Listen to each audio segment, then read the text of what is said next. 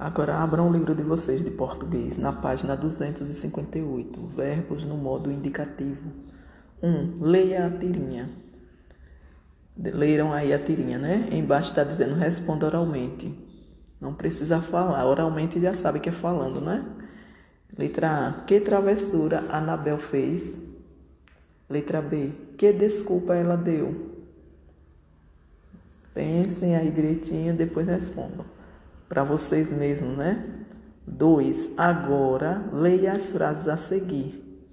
Escreverei meu relato de memórias. Letra B. Se eu escrevesse meu relato de memórias. Letra C. Escreva seu relato de memórias. Responda. Letra A. Qual é a frase em que o verbo expressa uma certeza? A letra A. Escreverei meu relato de memórias. Letra B. E qual expressa um pedido ou ordem? Letra C. E qual, letra C. Qual é a frase em que o verbo expressa a incerteza, a dúvida? Letra B. Na página 260, a questão 3 fala: Leia o folheto distribuído por uma livraria. Leram aí o folheto?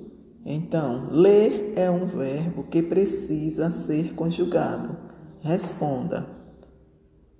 É, letra A. Qual o objetivo desse texto? É destacar a importância da leitura. Letra B. Que pronomes pessoais aparecem no texto? Aparecem eu, tu, ele, nós, vós e eles. Letra C. E a quem eles se referem? As pessoas que vão ler o folheto. 4. Releia a frase. Ler é um verbo que precisa ser conjugado. Na página 261. Agora, marque a alternativa que explica o que a frase quer dizer. É o segundo quadrinho, onde tem todas as pessoas devem ler. Marque um X nele. 5. Leia e responda.